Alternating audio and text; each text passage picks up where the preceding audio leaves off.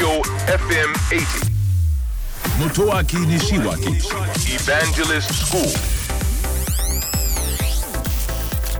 東京 FM エヴァンジェリストスクール7月7日放送分のポッドキャストをお届けしましょう2011年というですね年を、えー振り返りました、えー2011年はあのー我々日本に住んでいる方にとってはですねあの東日本大震災がございましたので、えーそのイメージがものすごく強いと思います。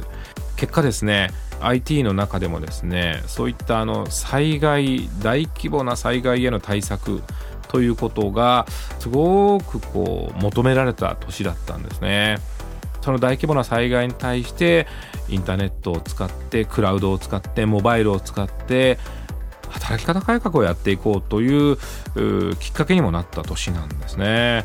さあその2011年いろんなことが起きましたが番組の中で私が一番こう IT のニュースで心にこうぐさっときたのはそうスティーブ・ジョブズの死だったんですね。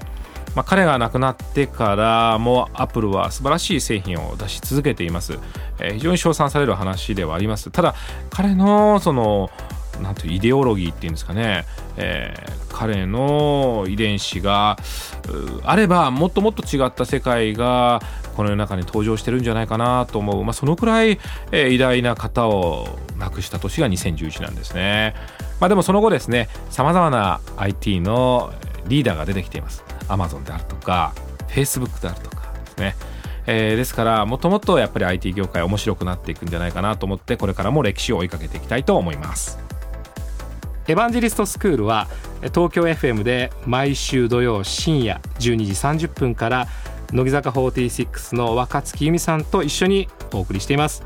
え IT についてとても分かりやすく楽しくお伝えをしておりますのでえぜひオンエアの方チェックしてください。ラジオ日経三国志。ねえ、孔明。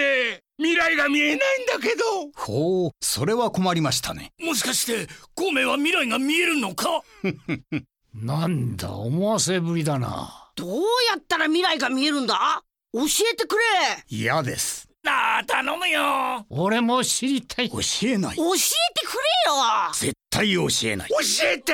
教えない。ねえ、お願い。教え俺も。頼むよ。教えて。教えない。教えて。日経電子のバーン知は力なり。日経電子版